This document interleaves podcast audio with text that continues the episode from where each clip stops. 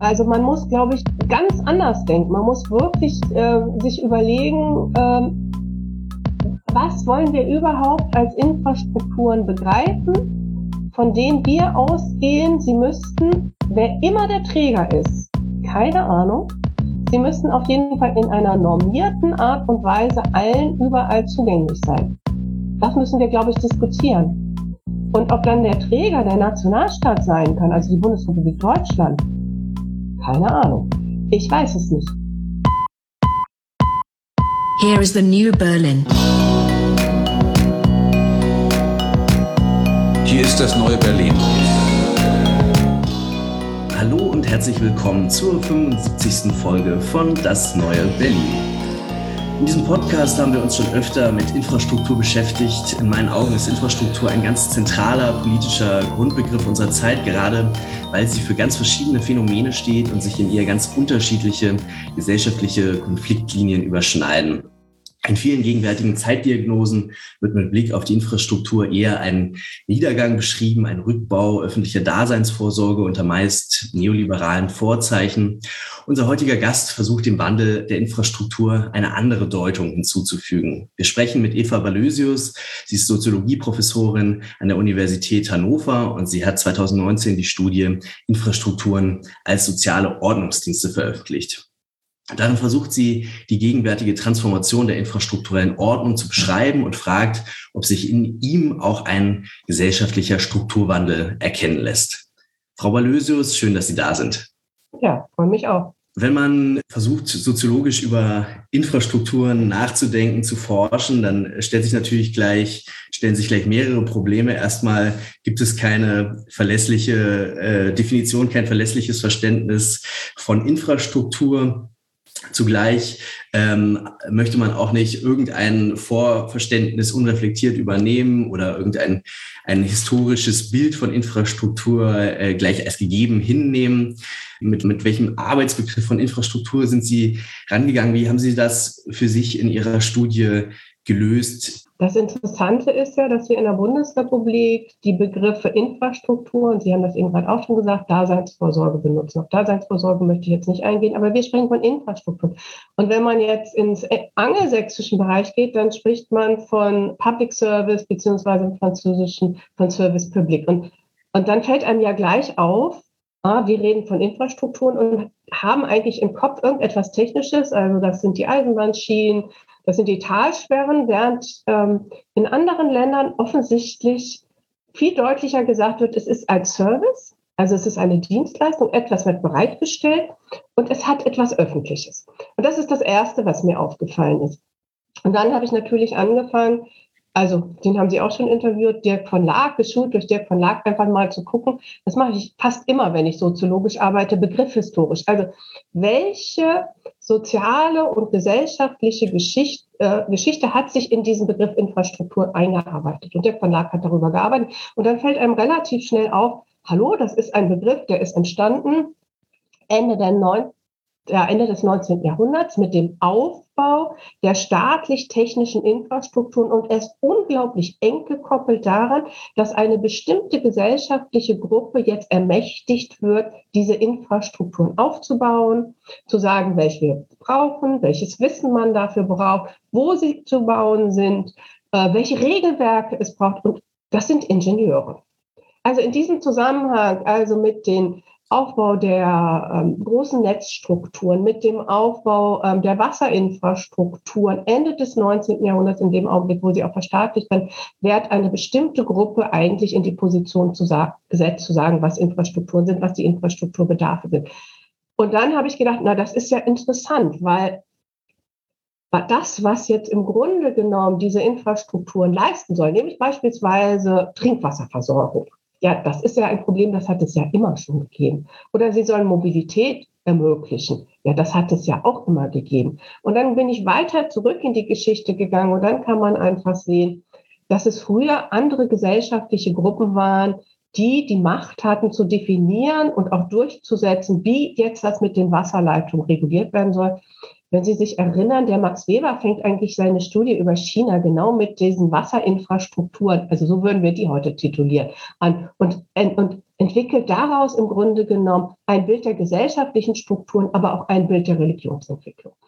Und dann habe ich gedacht, okay, offensichtlich scheint dieser Begriff der Infrastrukturen, der in unserem Kopf immer noch ist, nämlich einfach so eine technische Vordeutung mit einer bestimmten Gruppe, die die Macht hat und die das sagt, dieses Wissen, das wir haben, ist das einzig relevante Wissen, entstanden zu sein in einem bestimmten historischen Prozess.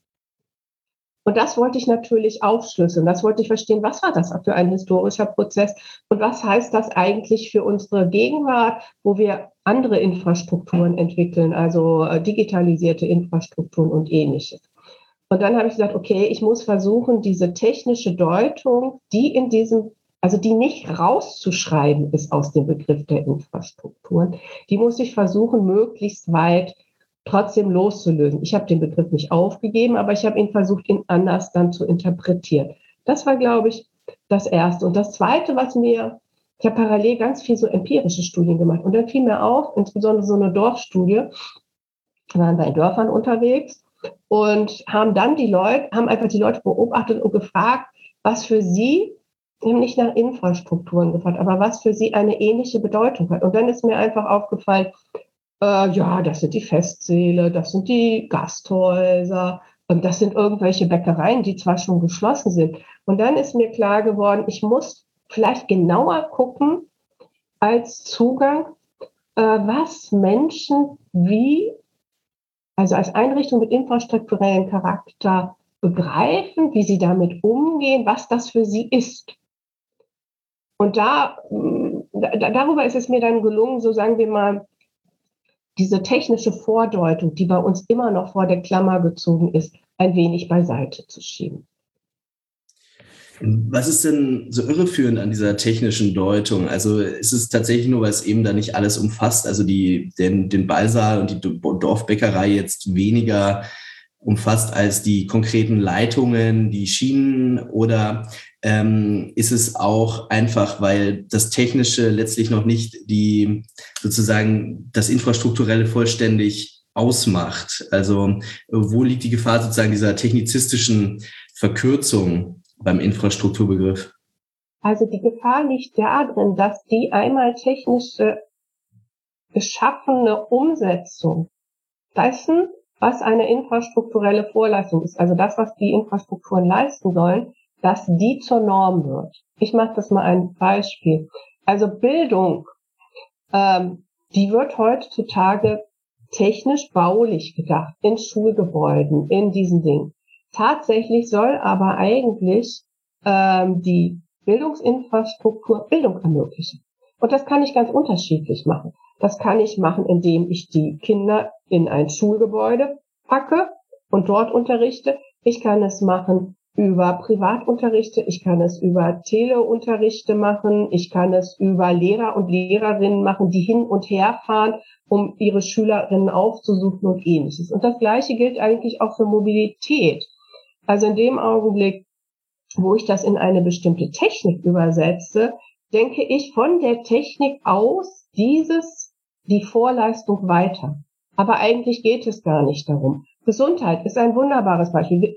Ich würde sagen, die, die Infrastrukturen der Gesundheit sind dazu da, dass alle Menschen die gleichen hm, Chancen auf eine bestimmte Lebenserwartung haben, dass sie in Krankheit versorgt werden und so weiter. Das kann ich regeln über ganz unterschiedliche Dinge. Fasse ich das in eine bestimmte technische Infrastruktur, dann denke ich, das, was Sie jetzt schon gerade gesagt haben, den Abbau, den Reduktion der äh, Infrastrukturen genau in dieser Folge liegen. Das ist das Erste. Das zweite ist, was wir beobachten können, dass es Techniken gibt. Ja, also wir haben, nehmen mal eine Talsperre. Und dann denkt man, ja, wozu ist denn die Talsperre da? Also, wenn wir die Geschichte der Talsperren mal im Ruhrgebiet angucken, dann sind die zunächst geschaffen worden von den äh, Großindustriellen im Ruhrgebiet, die darüber ihren Strom haben wollen. Die dann irgendwann entdeckt haben, mh, hm, privat ist das teuer, ähm, ich könnte ja sagen, das ist jetzt auch ähm, Versorgung, Wasserversorgung. Also das heißt, dann hat diese gleiche Talsperre, ja, ein technisches Gebäude, die Funktion zugeschrieben bekommen, Wasserversorgung, dann Hochwasserschutz. Also das immer weiter in gesellschaftlich nützliche Funktionen übertragen, womit man dann im Grunde genommen auch eine Kommunalisierung dieser Infrastrukturen, damit eine andere Verteilung auch der Kosten hinkriegt. Nun sind diese Talsperren ab einer bestimmten Zeit relativ früh im Siegerland und im Sauerland dann entdeckt worden als touristische Infrastruktur, also als Orte, wo die Personen, die im Ruhrgebiet arbeiten, ihre Freizeit verbringen, ihr Wochenende verbringen eine ganz andere Deutung, im genommen immer noch das Gleiche sind. An, der, an der Talsperre hat sich nicht verändert. Dann heutzutage gucken wir es unter Umweltschutz und Naturschutz an und so weiter. Also, das Entscheidende ist, welche Funktionen die haben, wie wir sie deuten, wie wir sie nutzen, auch das verändert sich. Und das rückt dann immer so in den Hintergrund dieser technischen Vorstrukturierung. Und das Entscheidende ist doch im Grunde genommen, wofür wir gesellschaftlich diese Infrastrukturen haben, was sie uns, was sie tun sollen, was sie leisten sollen und mit welchen Sozialitäten sie verbunden sind. Also wer was machen darf. Also darf zum Beispiel an der Talsperre jetzt noch ähm, Tretboote sein oder kommt jetzt, ist der Umweltschutz und der Naturschutz so dominant geworden, dass das nicht mehr genutzt werden kann. Daran zeigen sich doch die gesellschaftlichen Auseinandersetzungen, die ich nicht in den Blick bekomme, wenn ich das nur als ein technisches Gebäude bekomme. Dazu habe ich eine Frage zu dem Technikbegriff. Für mich klingt das sehr, dass Technik für Sie wirklich die Artefakte quasi sind oder die gebaute Welt. Ähm, ich habe mich so ein bisschen gefragt, ob man das so stark trennen kann. Ich meine, wir haben seit vielen Jahrzehnten die Debatte, wie auch Soziales materialisiertes und so weiter. Ähm, und ich denke, auch bei so einer Talsperre wird man ja, Sie haben jetzt gerade die Tretboote und schon sowas genannt, auch da wird man wahrscheinlich bei jedem Diskurs, wenn man diese Sensibilität sich da erlaubt, sehen, dass es doch immer auch um diese Materialisierungen geht in den sozialen Auseinandersetzungen. Umgekehrt sind natürlich bestimmte Technisierungen ähm, selber eine soziale Leistung. Also Sie haben jetzt vorhin dann die, die, die Schule genannt. Natürlich kann man sagen, das kann irgendwie per Zoom äh, stattfinden. Da, man kann auch ein Gebäude bauen oder die Lehrer fahren hin und her. Aber dass in jedem Fall man eine Technik braucht, nämlich vielleicht das Auto, mit dem die Lehrer hin und her fahren oder eben das Schulgebäude oder die Computer mit den Kameras, in denen sich dann sozusagen oder mit denen zusammen sich äh, diese sozialen Strukturen bilden äh, und eine ähnliche Funktion erbringen, nämlich eben die, die Schulbildung. Da ist ja eine starke Verbundenheit da. Also ist es dann, dass Sie das sagen, eher, dass man den soziologischen Gegenstand dann deutlich macht oder warum diese starke ähm, Trennung?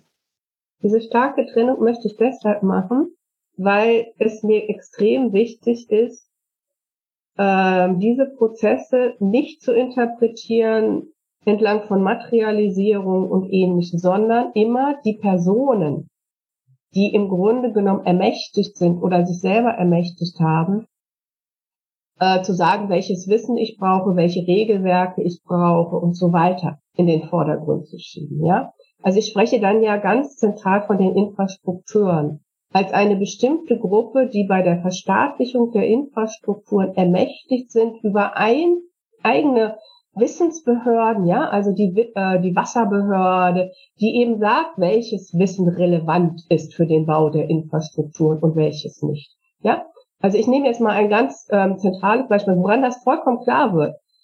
Für mich sind Ressortforschungsinfrastrukturen, ähm, Public, nenne ich das?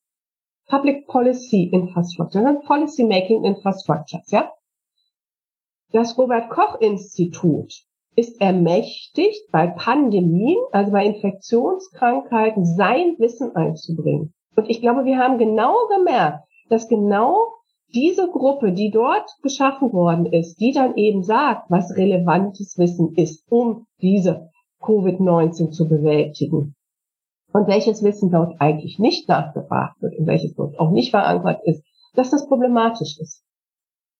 Ja, das heißt, ich denke, dass viel stärker entlang auch von sozialen Strukturierungen und entlang, also da bildet sich die Gruppe der Ingenieure heraus. Und die Gruppe der Ingenieure ist eigentlich in ihrer Genese Ende des 19. Jahrhunderts mit den technischen Hochschulen, mit den Behörden, den staatlichen Behörden, mit einer bestimmten sozialstrukturellen Position, nämlich über denjenigen beispielsweise, die vorher die Infrastrukturen oder das, was eben gemeiner Nutz war, gemacht haben. äh, die, dass sie ausgeschaltet werden, dass es dann Juristen gibt, dass es dann Gesetze gibt, die sagen, ähm, du musst ans Wassernetz angebaut, äh, angeschlossen werden, du darfst nicht mehr deinen Brunnen benutzen und so weiter. Also das, wenn man da nur von den Materialisierungen ausgeht, sieht man, glaube ich, zu wenig, dass der Aufbau und die Entwicklung mit dem, was Infrastrukturen im 19. Jahrhundert, Ende des 19. Jahrhunderts werden, mit einem massiven gesellschaftlichen Transformation zu tun hat, mit damit, dass sich neue Gruppen herausbilden, dass der Staat in eine bestimmte Position hineinrückt und ähnliches. Das ist für mich viel entscheidender.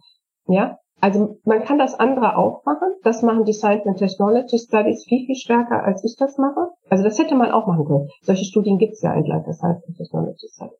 Aber das ist für mich, ich komme ja eigentlich aus der Ungleichheitssoziologie, gar nicht das Entscheidende, sondern es interessiert mich einfach, wie es gelingt, einer bestimmten Gruppe bis heute zu sagen, hm, wir müssen jetzt die zweite Wasserrahmenrichtlinie umsetzen. Das ist eine europäische Richtlinie für Flüsse. Äh, und da könnte man ja alles mögliche Wissen holen, also ökologisches Wissen und diese Experten ranholen und deren Vorstellungen ranholen. Aber warum es immer noch die Wasserbauingenieure sind, die diese Macht haben zu sagen, wie gehen wir mit Hochwasser um? Verstehen Sie? Hm. Das interessiert mich. Vielleicht können wir uns diesen historischen Prozess äh, im, äh, in der zweiten Hälfte des 19. Jahrhunderts nochmal kurz vergegenwärtigen. Sie stellen den ja in ganz engen Zusammenhang mit der Nationalstaatsbildung einerseits, mit der Industrialisierung andererseits. Und ähm, da spricht so in ihren, in ihren Beschreibungen auch immer so eine gewisse Ambivalenz sozusagen heraus, so empfinde ich das. Also man könnte ja auch sagen, das ist ja alles super, jetzt bekommen alle einen Wasseranschluss und alle Strom und alle Schienen und können sich bewegen. Also äh, purer sozialer Fortschritt, aber gleichzeitig ist das für sie auch so, der, der, der entstehende Nationalstaat durchdringt das Territorium, ergreift sozusagen selbst die entferntesten Provinzen noch. Und äh, vielleicht können Sie das mal so ein bisschen äh, entfalten, genau. Ja, das ist schön, das ist sehr ambivalent. Also wenn man Ende des 19., also was ich sagen wollte oder was mein Ausgangspunkt ist, dass das, was im 19. Jahrhundert als Infrastrukturen dann beschrieben wird und was dann im Grunde genommen mehr oder weniger kommunalisiert und verstaatlicht wird, das ist ja eine europäische Geschichte, das muss man immer auch noch sagen, und natürlich eine Kolonialgeschichte. Ja, also die, die Kolonien oder die Kolonialisierungsprozesse sind stark davon geprägt, dass eben die, die herrschenden äh, Kolonialherren dort Infrastrukturen aufbauen und darüber sich das Territorium erschließen. Aber es ist ein ambivalenter Prozess, zumindest in der europäischen deutschen Geschichte, dass es natürlich einerseits zu einer Staatsaufgabe wird und der Staat sich in seiner Staatlichkeit auch darüber definiert, dass er für die bestimmte Vorleistung, also dass es eine Grundversorgung gibt, einerseits für die Produktion mit dem, was die infrastrukturell brauchen, aber andererseits auch für die Gesamtbevölkerung, dass Grundbedarfe Forsthoff erfindet dafür den Begriff der Daseinsvorsorge, den ich hochproblematisch finde, dass das gewährleistet sind. Also es sind einerseits, es sind darüber dann Maschinen der sozialen Integration, der Partizipation. Das ist nicht nur negativ, das ist natürlich auch positiv. Aber gleichzeitig sind es natürlich Maschinen der Homogenisierung und der Standardisierung ähm, von Gesellschaften. Ja, es ist vollkommen klar, ähm, insbesondere wenn Sie nochmal überlegen, dass diese ganzen staatlichen Infrastrukturen mit Uniformen einhergehen. Ja? Also die Post hatte ihre Uniform, die Bahnleute haben ihre, haben sie immer noch, aber heute wirken sie nicht mehr so stark orientiert an militärischen Uniformen. Ja? Aber damit haben sie im Grunde genommen eine wirklich, ich würde schon sagen, eine ziemlich autoritäre Repräsentation. Man hätte das ja auch mal etwas ziviler gestalten können, ja, die natürlich auch eine wahnsinnige Macht hatten, ihre Regelwerke durchzusetzen. Das passiert ja heute noch, ähm, die natürlich auch die Klassenstrukturen reproduziert haben in den Waggons der Eisenbahn, die erste Klasse, zweite Klasse und die dritte Klasse, ähm, die gesagt haben, was man da tun darf, was man da nicht tun darf, ob man da reinspucken darf, ob man da nicht reinspucken darf. Also das muss man sehen. Das ist schon eine Chance, weil viele Menschen an Möglichkeiten jetzt partizipieren können. Sie können sich bewegen, sie können Mobilität haben in einer Art und Weise, die die meisten sich finanzieren können. Sie haben eine Teilhabe, was ganz zentral natürlich am Bildungssystem ist und damit Aufstiegschancen. Aber es sind immer auch Standardisierung und Normierungseinrichtungen, die das durchsetzen, was eigentlich Staatlichkeit ist und wie Staatlichkeit sich Gesellschaft vorstellt. Das liegt auch nochmal auf den Begriff der Daseinsvorsorge, der ist sehr eng verknüpft in, in der deutschen Geschichte mit den Infrastrukturen. Also wenn Sie die Schriften von Forsthoff lesen, und ich lasse jetzt mal seine Geschichte im Nationalsozialismus beiseite, aber entscheidend ist, dass Forsthoff gesagt hat, dass moderne technische Gesellschaften eigentlich nicht in der Lage sind, sich so weit selbst zu organisieren, wie es notwendig ist, damit so etwas wie ein gesellschaftlicher Zusammenhang herrscht, äh, äh, entstehen kann. Und dass man dafür staatliche Einrichtungen braucht, also die Verwaltung. Und zentrale Elemente dieser Verwaltung, dieses zu ermöglichen, waren für ihn diese Infrastrukturen. Also das muss man immer sehen. Also eine Konzeption im Grunde genommen, dass durch die Einzelnen, die Vereinzelten, die eben herausfallen aus vergemeinschaftenden sozialen Beziehungen, wie sie vorher bestanden, sei es Dörflichkeit oder andere Verhältnisse, dass der Staat den Einzelnen im Grunde genommen mittels dieser Verwaltung, mittels dieser Infrastruktur vergesellschaftet auf eine staatlich vordefinierte Art und Weise, um Gesellschaft zu ermöglichen. Das ist dort immer auch drin enthalten. Und es tut mir leid, also ich weiß, dass viele, ähm, dass man die Geschichte auch anders schreiben kann. Man kann auch sagen, also die Geschichte ist dann, wenn es neoliberal wird, ganz problematisch. Ja, sie ist dann auch problematisch, aber man muss, glaube ich, schon sehen, welcher Staat sich da durchgesetzt hat. Die beiden, darf ich jetzt sagen, Herr Wetzel und Herr Schwarz sind relativ jung. Aber ich bin schon relativ alt. Ich kann mich an die Zeiten wie wir normiert worden sind, um ein Telefon zu bekommen, noch sehr, sehr gut erinnern. Es hat acht gedauert. Es gab ein einziges Telefon, ja. Und meine Eltern, die sich ein wenig davon absetzen wollten, haben dann dieses Bakalit-Telefon genommen, ja. Aber von Freiheit war da nicht viel tun. Und ich kann mich noch sehr gut erinnern, wie ich als Kind in den Bussen, in den Straßenbahnen diszipliniert worden bin. Setz dich dahin, mach das, dies und weiter. Das waren immer auf Einrichtungen, der Normierung und der Standardisierung von Verhalten. Das waren nicht irgendwie die großen Liberalitäten, die dort gepflegt sind. Schule übrigens auch. Ähm, da muss ich aber nachfragen, es ist ja trotzdem so ein Miteinander. Also natürlich, wenn wir jetzt bei dem Telefon sind, äh, hat man diese Standardisierung, bis das Telefon da ist. Aber zumindest solange man, das dann glaube ich schon der Unterschied, da keine Diktatur hat, die da mithört, was man telefoniert, hat man dann ja extreme Individualisierungschancen. Dadurch, dass ich eben überall in der Welt mit den Leuten telefonieren kann. Auch in der Bahn. Die Bahn ist standardisiert, aber ich kann überall hinfahren, wo ich will. Ähm, also wie äh, hat man dieses Wechselverhältnis von Normierung und vorher, also gerade im Prozess des 19. Jahrhunderts, völlig neuen Individualisierung Entwicklungs- und Freiheitschancen. Ja, das gehört beides zusammen. Also es, ich würde ja sagen, also diese Infrastrukturen sind immer Ermöglichungschancen. Es wird mir etwas ermöglicht, was ich vorher nicht hatte. Ich kann gut kommunizieren. Ich kann schnell kommunizieren. Äh, ich kann reisen. Ich kann an Bildung partizipieren. Ja, das sind alles Ermöglichungschancen. Und da würde ich auch sagen, was ich ähm, wirklich sagen würde, wenn wir ähm, gucken, dass der es gibt ja viele Beschreibungen des Wohlfahrtsstaates und des Sozialstaates. Und ich finde, da gehören die, der Aufbau der Infrastrukturen rein. Ja? Da gehört er natürlich rein, weil diese Infrastrukturen gesellschaftliche Partizipation ermöglicht haben. Es war kein Schicksal dann mehr, in einem kleinen Dorf groß zu werden und keine Chance auf Gymnasialbildung zu haben, sondern der Staat hat dafür gesorgt, dass ich sie bekommen kann. Ja? Aber die, wie ich die Chance bekommen kann, ist natürlich eine bestimmte Normierung und eine bestimmte Standardisierung, die stattgefunden hat. Die kann man sich anders vorstellen. Die kann man sich auch beispielsweise jenseits von Staatlichkeit vorstellen. Die kann man sich marktförmig vorstellen. Müssen wir diskutieren, ob das sinnvoll ist oder nicht. Man kann sie sich aber auch gemeinschaftlich und genossenschaftlich vorstellen. Das ist ja das, was ich beobachte in den Dörfern, die dann einfach als ähm, Dorf anfangen, dafür zu sorgen, dass die Einrichtungen, die sie brauchen, um Dörflichkeit zu leben, sie haben, seien es Möglichkeiten zu feiern, dass sie ihren Jugendlichen den Möglichkeit geben, einen Stammtisch, also sich als Jugendlichkeit zu leben und so weiter einrichten. Das ist das, was ich sagen will. Man kann es sehr unterschiedlich machen und man muss es nicht so autoritär wie Ende des 19. Jahrhunderts machen. Das machen wir ja heutzutage nicht. Die Bundesbahn, selbst die Bundesbahn ist ja höflicher geworden.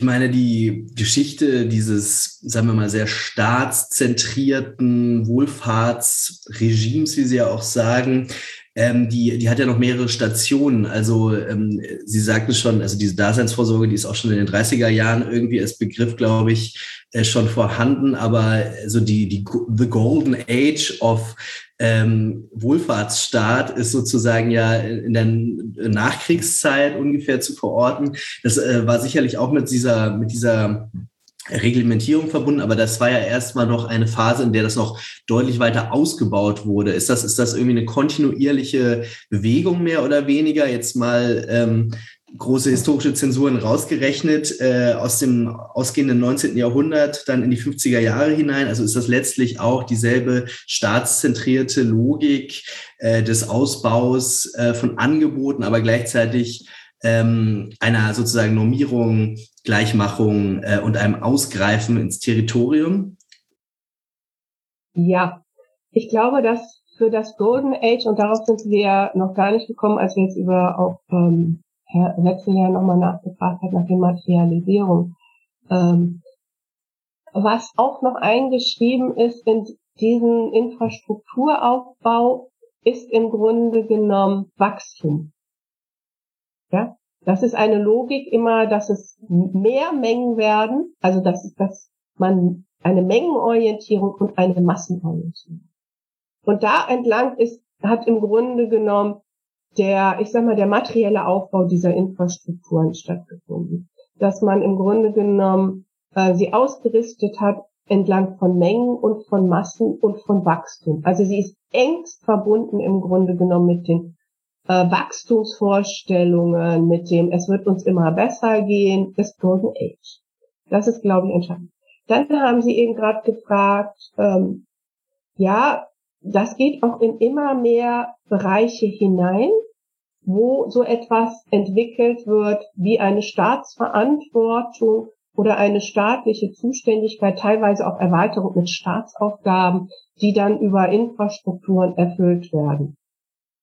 Also das, dazu gehört beispielsweise ähm, natürlich, also ich, ich sage das jetzt, obwohl ich das nicht für vernünftig halte, dass man weggeht von diesen eher technischen Infrastrukturen, hingeht in eher soziale Infrastrukturen, in eher kulturelle Infrastrukturen, in eher ökologische Infrastrukturen und so weiter. Das heißt, äh, je mehr sich eine Gesellschaft darüber verständigt, dass es bestimmte Bereiche gibt, die man irgendwie zu gestalten hat, entwickeln sich auch Konzepte von Infrastrukturen weiter. Und es gibt natürlich jetzt, in den letzten Jahrzehnten würde ich äh, beobachten, ähm, auch eine, eine, eine umgedrehte ähm, Sache, dass man im Grunde genommen, wenn bestimmte Einrichtungen, bestimmte Institutionen gefährdet sind, sie zu Infrastrukturen erklärt werden, um zu verdeutlichen, dass es im Grunde genommen etwas ist, worüber ein Konsens herstellbar sein sollte, dass diese Einrichtung, diese Institutionen nicht gefährdet werden sollen. Also, das können wir beispielsweise feststellen, dass äh, insbesondere der Bereich der Kultur zunehmend sich zum Bereich äh, von Infrastrukturen erklärt hat. Das können wir feststellen ähm, in dem Bereich, wo wir ähm, einfach feststellen, dass bestimmte ländliche Regionen zunehmend Schwierigkeiten bekommen, nämlich Infrastrukturen aufrechtzuerhalten, die gebunden waren an eine bestimmte Vorstellung von Wachstum, vom wirtschaftlichen Wachstum und einer bestimmten Demografie. Wenn dies nicht mehr funktioniert, dass sie gefährdet sind, dass sie dann zu Infrastrukturen erklärt werden. Oh, aber auch das verdeutlicht aus meiner Sicht, dass es sich bei etwas um ein Phänomen handelt, wo Menschen sagen, das muss vorhanden sein, das soll vorhanden sein, damit etwas anderes ermöglicht wird. So wie ähm, Herr Wetzel das und ähm, Sie das auch gerade gesagt haben, Herr Schwarz, also wenn es darum geht, um Mobilität äh, zu ermöglichen, dann sollen Eisenbahnen, da sollen äh, Straßen oder sonst etwas vorhanden sein.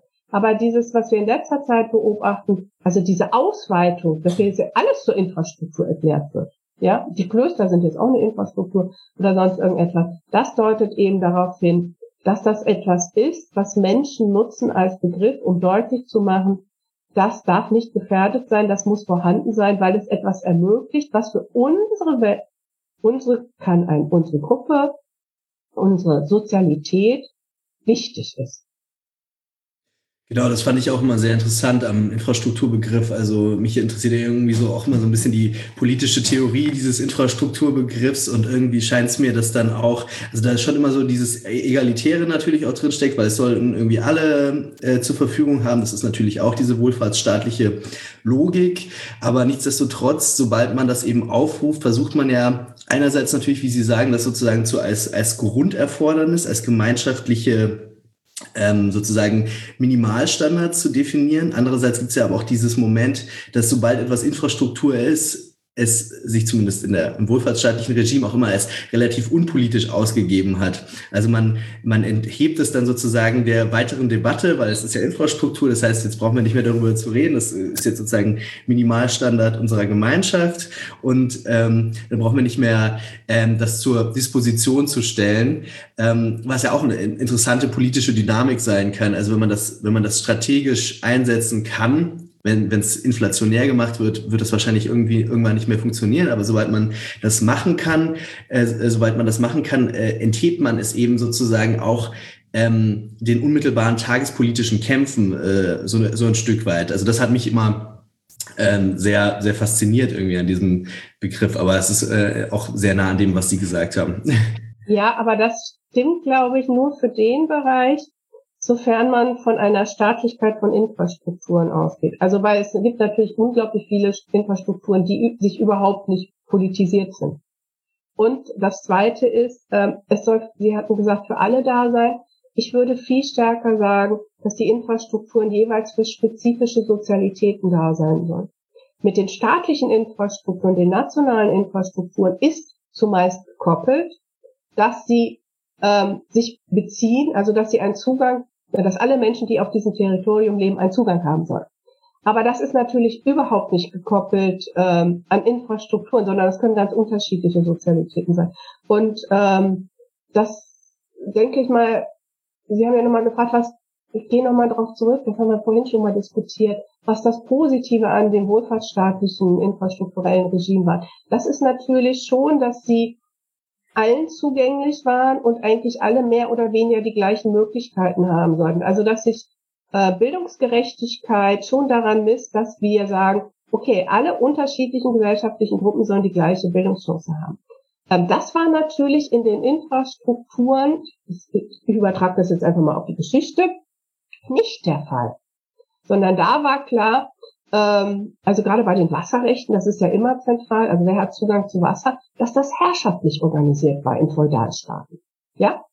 Also dass das Vorrechte bestimmter Klassen oder bestimmter äh, sozialer Gruppen waren, an das Wasser zu kommen. Und die anderen kriegten dann das Schmutzwasser oder zu wenig Wasser oder durften das nicht mehr nutzen, ja. Insofern, da hat der Wohlfahrtsstaat eigentlich tendenziell schon die Logik gehabt, nee, es soll so etwas geben wie Gerechtigkeit, Gleichwertigkeit der Lebensverhältnisse, was nicht heißt, dass sich das für alle Schichten gleichermaßen durchgesetzt hat. Aber als Norm ist es oder als Orientierungsnorm ist es eingeschrieben. Und das war vorher nicht eingeschrieben. Und das ist natürlich nicht eingeschrieben in Infrastrukturen, die jetzt, sagen wir mal, von Genossenschaften behandelt werden. Oder, also da gibt es natürlich, alle Genossen sollen gleichermaßen partizipieren, aber auch nicht in marktförmige Infrastrukturen eingeschrieben. Ja, da gilt natürlich, ähm, der Kapitalismus zieht sich dadurch, ja. Also wer welche Zugänge hat. Also. Nun ist ja die Standarderzählung, ich habe es schon in der Einleitung gesagt, ähm, über die, die ähm, Entwicklung des wohlfahrtsstaatlichen Infrastrukturregimes ja äh, immer meistens so in Bezug auf neoliberale Vorstellungen, wie man Gesellschaft organisieren soll, die sich dann irgendwie in den Ende der 70er durchsetzen und in Deutschland vor allem dann in den 90er Jahren eben ganz stark ähm, umgesetzt werden, politische Programme eben. Ähm, Sie haben da so ein bisschen Probleme oder finden das so ein bisschen einseitig, diese, diese Neoliberalismus. Erzählung sozusagen nur ähm, über die Entwicklung der letzten, sagen wir mal, äh, 30, 40 Jahre zu legen, sondern ähm, sie, sie genau, also in, in, Ihren Augen gerät da irgendwas aus dem Blick. Vielleicht können Sie das nochmal ein bisschen genauer sagen. Also wie, äh, ist natürlich auch Ihr Erkenntnisanspruch zu, äh, zu verstehen, was eigentlich in der letzten Zeit vor sich gegangen ist. Aber worin äh, ist die, die Neoliberalismusdeutung zu eng, zu restriktiv? Ich sage erstmal, wo ich sie teile. Ähm, ich teile sie in dem Augenblick, ähm, wo ich sagen würde, bestimmte, die Ermöglichungschancen müssen außerhalb ähm, einer ökonomischen Privilegierung eines ökonomisch ähm, zementierten Zugangs sein. Das gilt für mich für Bildung, das gilt für mich für Gesundheit, das gilt für Sicherheit und für ganz vieles weiteres. Das will ich jetzt gar nicht aufzählen. Und es ist natürlich, ähm, wenn ich das als These setze, ähm, dann bin ich ganz einfach der Meinung, das, was Infrastruktur ist, sollte nicht Gewinn erbringen. Halte ich für völlig überflüssig. Ja, also, also wenn ich mir überlege, dass Universitätskrankenhäuser, also forschende Einrichtungen und das gesundmachende Einrichtungen, ähm, sich ökonomisch auch bewähren sollen, dann ist das für mich nicht akzeptierbar. Ja, das ist eine normative Entscheidung. Soweit trage ich das. Das finde ich richtig. Aber was nicht gesehen wird, ist das, was wir vorhin schon diskutiert haben, dass natürlich die, also Neoliberalismus heißt ja im Grunde genommen von einem staatlichen Infrastrukturen zu privatwirtschaftlichen Infrastrukturen, dass die staatlichen Infrastrukturen, ähm, sagen wir mal, an vielen Stellen ähm, sozial normieren fahren, dass sie eine Homogenisierungsmaschine sind, dass sie möglicherweise gar nicht so gut geeignet sind, für eine heterogene und äh, pluralistische Gesellschaft auch zu funktionieren.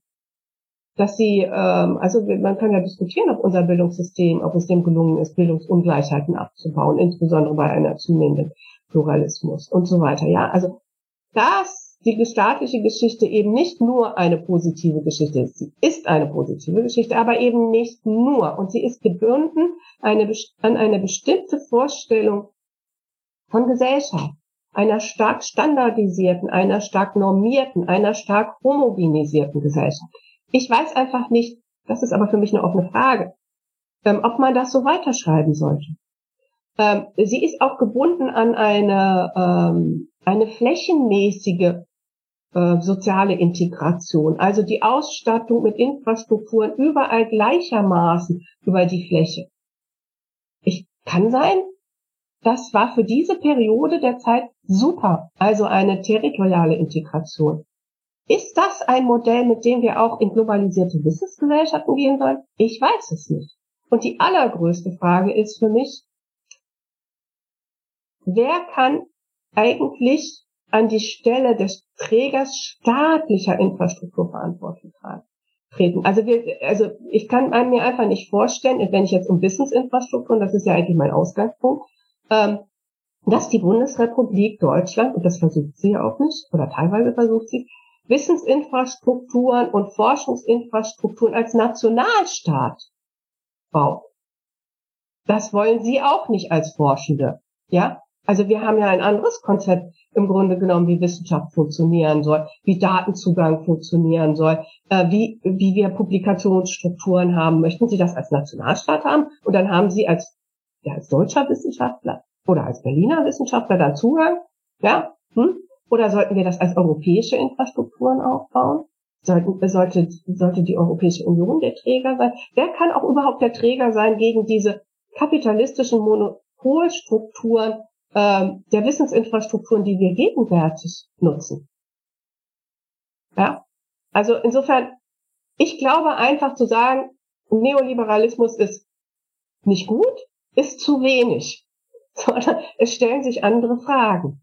Und ich muss Ihnen auch sagen, ähm, ich kann mir auch vorstellen, und ich halte es auch für wichtig, dass man das wieder viel stärker öffnet, dass man sagt, hm, wir haben es ja mit vielen Arten von Sozialität zu tun, eben nicht nur mit einer staatlich hergestellten Sozialität und Konzeption von Gesellschaft, wie sie eingeschrieben waren in die staatlichen Infrastrukturen, sondern wir haben es mit Dörflichkeiten zu tun, wir haben es mit ach, mit, mit Sozialitäten zu tun, die, die sich im Internet finden, die sich über ähm, Interessengruppen, Ideengruppen und so weiter.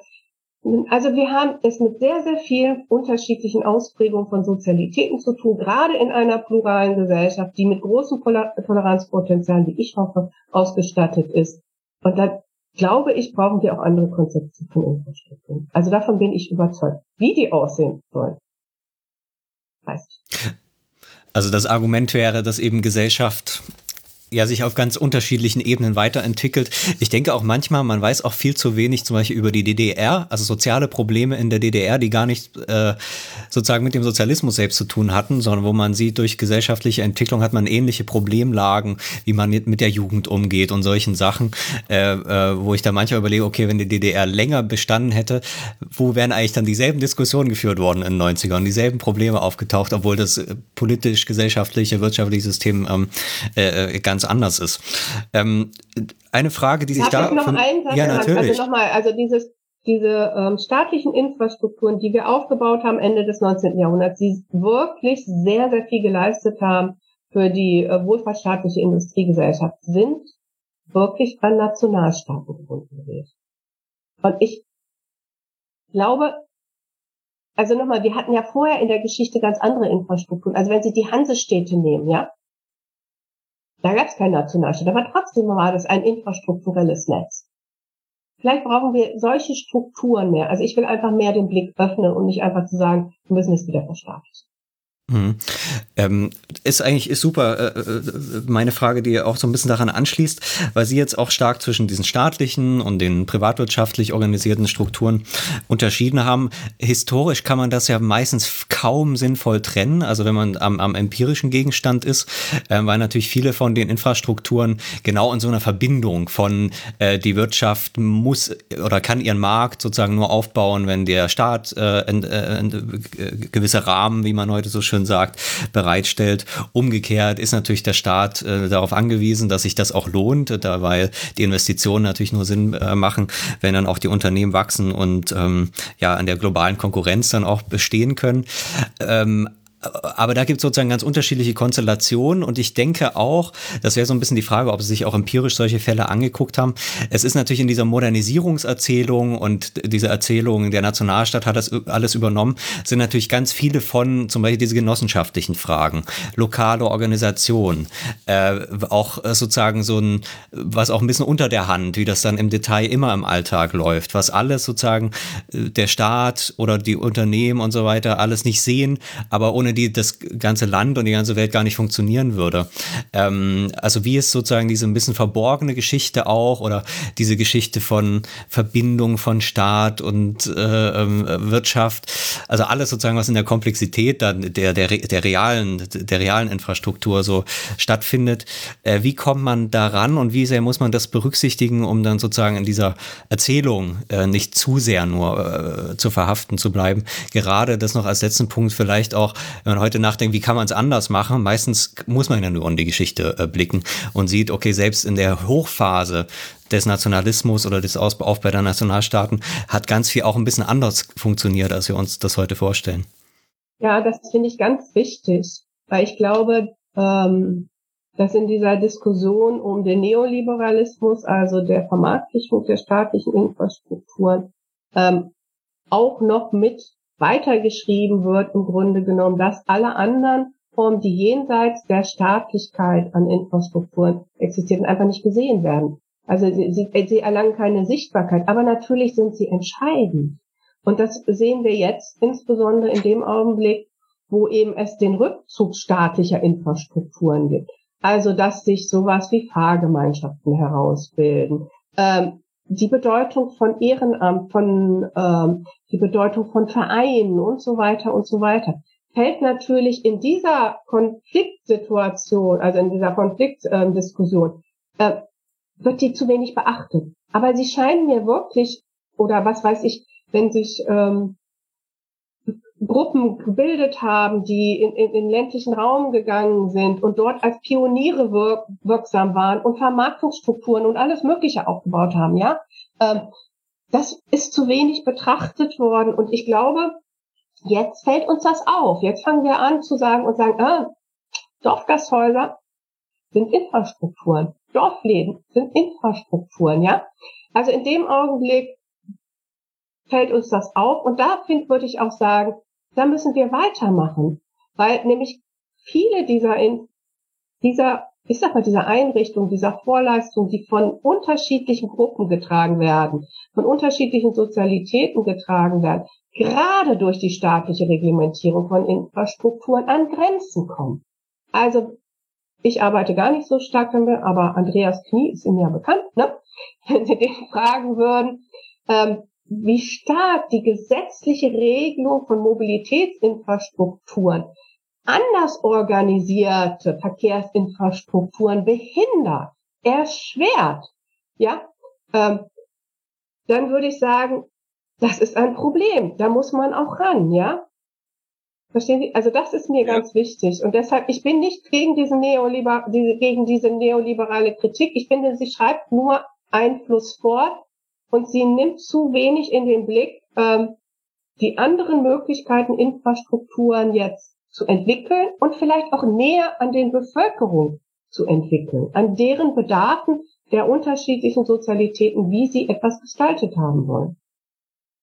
Dann kommen wir doch vielleicht auch gleich mal zu Ihren Fallstudien, die Sie in Ihrem Buch ähm, äh, verwenden, sozusagen, um bestimmte Eigenschaften und Aspekte ähm, des infrastrukturellen Wandels genauer fassen zu können. Sie haben da sehr unterschiedliche äh, Felder ähm, gewählt und Bereiche, haben das auch äh, umfangreich äh, gerechtfertigt, ähm, wieso die äh, teilweise auch sehr äh, ungewöhnlich äh, sind für, für Infrastrukturthemen.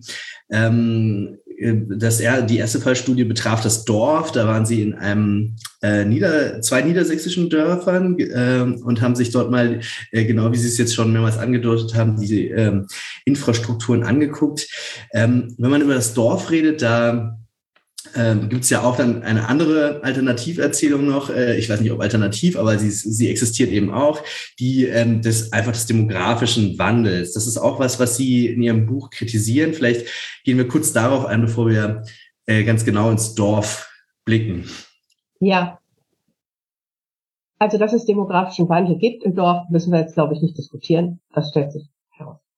Aber wir haben eigentlich in dieser in dem wohlfahrtsstaatlichen Regime, das haben wir jetzt ja schon ein paar Mal diskutiert, Infrastrukturen staatlicherseits aufgebaut, nicht entlang von demografischen Vorgaben, sondern wir haben sie aufgebaut, weil staatlicherseits wir anerkannt haben, dass bestimmte Partizipations-, Teilnahmechancen allen Bürgern zugänglich sein sollten. Und das haben wir nicht gebunden an die Vorhandensein einer bestimmten demografischen Zusammensetzung. Wie wir sie realisiert haben, das habe ich vorhin schon mal gesagt, entlang von Mengen und Massen. Und das ist natürlich eingeschrieben, dass es eine bestimmte Demografie gibt. Aber ich halte es für höchst problematisch, sowas wie wir möchten in unserer Gesellschaft allen Menschen Mobilitätschancen geben, allen Menschen Bildungschancen geben, allen Menschen ähm, ein Sie haben immer Mindestmaß gesprochen, aber ich würde nicht von Mindestmaß sprechen, aber zumindest es soll für Sie sozial ähm, innere Sicherheit vorhanden sein. Ähm, und vieles andere, was wir eigentlich durch Infrastrukturen für alle Menschen vorhanden sein haben wollen. Das kann ich nicht rückbinden und kann sagen, nee, jetzt hat sich die Demografie geändert, das, machen wir das nicht mehr. Das ist für mich nicht überzeugend. Sondern da muss ich mir überlegen, dass ich eine Infrastrukturweise aufgebaut habe. Und da würde ich wirklich sagen, das war meine Infrastruktur, ein bestimmtes Konzept von Infrastruktur, das inputorientiert war das gesagt hat. Also pro 100.000 äh, Bevölkerung muss es so und so viel Ärzte, so und so viel Krankenhäuser geben. Ähm, alle 30 Minuten muss eine Autobahnauffahrt vorhanden sein. Ich hoffe, das stimmt. Ich weiß es nicht, müsste man den Kollegen Knie nochmal fragen und so weiter. Das ist eine sehr inputorientierte Aufbau von Infrastrukturen gewesen, orientiert an dauerhaftem Wachstum, orientiert an Mengen und ähm, Massen. Ich bin nicht der Meinung, dass man das, was infrastrukturell vorhanden sein soll, Teilnahme und Partizipationschancen äh, garantiert aufgeben kann oder sollte. Das würde ich sagen, ist nicht gegeben. Dann muss ich mir eine andere Form der, der Versorgung mit Infrastrukturen überlegen, nämlich eine output-orientierte. Die Infrastrukturen müssen ja nicht überall gleich aussehen. Es ist zwar total lustig, dass der äh, Bahnhof in Kreinsen ungefähr so aussieht, also prinzipiell ähnlich aussieht wie der in Hannover, ja, und überall, also wo der Staat so bestimmte Symbole hingebaut hat. Ähm, aber entscheidend ist doch vielmehr, dass ich dann sage, ich möchte, dass alle Menschen die Möglichkeit haben, mobil zu sein. Die Freiheitsrechte, das haben Sie ja vorhin gesagt, die da drin enthalten sind, die möchte ich allen zugänglich machen. Und dann muss ich bereit sein, ähm, zu gucken, wie kann ich das im Grunde genommen technisch organisatorisch umsetzen. Das gleiche gilt für die Schule. Dann würde ich sagen, also es müssen nicht jetzt überall, also die Kinder wirklich in einer halben Stunde durch irgendwelche ländlichen Gebiete zu kacheln, um sie in ein Schulzentrum zu bringen. Das ist ja auch eine Ideologie, also der 70er Jahre gewesen, ja, dieses Schulzentrum, diese Bildungsmaschinenfabriken, wo wir alle zusammengeführt worden sind. Nein, da muss ich gucken, ich will, das wäre dann für mich der Maßstab, und das bleibe ich jetzt mal einfach in der Bundesrepublik Deutschland, können auch einen anderen Bezugspunkt nehmen. Ich möchte, dass alle Kinder die gleichen Bildungschancen haben. Dann wäre für mich der Maßstab, können Kinder in allen Regionen, aus allen Klassen, aus allen Schichten, haben die die gleiche Chance, sag ich mal, ein Abitur zu machen. Wie das dann realisiert wird, das muss ich diskutieren. Das gilt für mich aber auch für Gesundheit. Ja, also jetzt sagen wir, der Hubschrauber muss, glaube ich, ich weiß gar nicht, in so und so vielen Minuten muss er da sein, um jeden Herzinfarktpatienten zu, äh, zu versorgen. Das ist schwierig. Aber dann muss ich Möglichkeiten schaffen, dass jemand, der im ländlichen Raum einen Herzinfarkt bekommt, die gleiche Überlebenschance hat. Und da muss ich mir überlegen, wie man das machen kann. Insofern, das ist eigentlich so meine Kritik an der demografischen Ausrichtung, ja. Dass da eben eingeschrieben war, die Demografie zieht nur in dem Augenblick, wo ich Infrastrukturen auf bestimmte Mengen ausrichte. Dann wird es demografisch ein Problem. Wenn ich sie nicht auf Mengen ausrichte, sondern auf Output-Ziele, kommt diese Infrastruktur auch gar nicht in Schwierigkeiten. Also denn wir sind uns ja zumindest für einen großen Teil der infrastrukturellen Vorleistung, würde ich sagen, in unserer Gesellschaft haben wir einen Konsens, dass sie vorhanden, dass sie Ermöglichungsstrukturen sind, die wir, die, an denen alle partizipieren wollen. Nun waren Sie ja in äh, diesen zwei genannten Dörfern vor Ort und haben äh, sich da auch angeschaut, was die ähm, was für die Dorfbewohner als Infrastruktur gilt. Die, ich glaube, die beiden Dörfer waren auch einigermaßen unterschiedlich in ihrem Zustand der ähm, Infrastrukturierung sozusagen. Äh, paradoxerweise haben sie aber gar nicht so ähm, so starke Unterschiede gefunden jetzt in der, sagen wir mal, sozialen Integration, glaube ich. Also Sie meinten, dass, dass jetzt die Dorfgemeinschaft nicht desolater war, nur weil weniger ähm, äh, dörfliche Infrastrukturen vorhanden seien. Ja, vielleicht können Sie das nochmal genauer schildern. Also welche, welche Orte sind konkret ähm, ähm, äh, zu dörflichen Infrastrukturen geworden und ähm, inwieweit ist das eine Reaktion auch aus diesem, äh, diesem Rückzug des Staates aus der, aus der Fläche, wie Sie das an anderer Stelle schreiben? Ja, also wir haben dort eben nicht das angeguckt, was man üblicherweise anguckt, nämlich die staatlich garantierten Infrastrukturen, Gas, Strom, öffentlicher Nahverkehr, Wasser und so weiter, sondern wir haben geguckt und mit den Bevölkerungen gesprochen, welche Einrichtungen von diesen Dorfbewohnerinnen ähm, wie Infrastrukturen betrachtet und behandelt werden. Und ähm, da haben, und wir haben auch mit den Betreiberinnen dieser Infrastrukturen gesprochen. Also ich kann das ja mal an einem Beispiel machen. Also in einem Dorf ähm, ist beispielsweise ähm, noch ein Gasthaus vorhanden und dieses Gasthaus verdient sein Geld im Wesentlichen heutzutage damit, dass es Hochzeiten und große Feiern ausrichtet und zwar im Allgemeinen für ähm, Personen, die nicht im Dorf leben, sondern die von irgendwo anders herkommen und dort eine große Feier machen. Darüber verdienen die ihr Geld.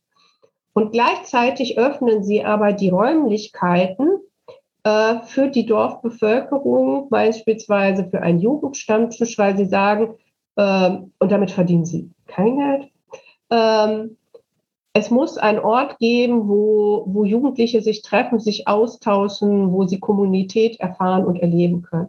Sie öffnen auch ihre ganzen Räumlichkeiten für die, für die Vereine oder sonst irgendwas und sagen, okay, macht ihr das alles selber, alles in Selbstorganisation, damit sie diesen Ort haben.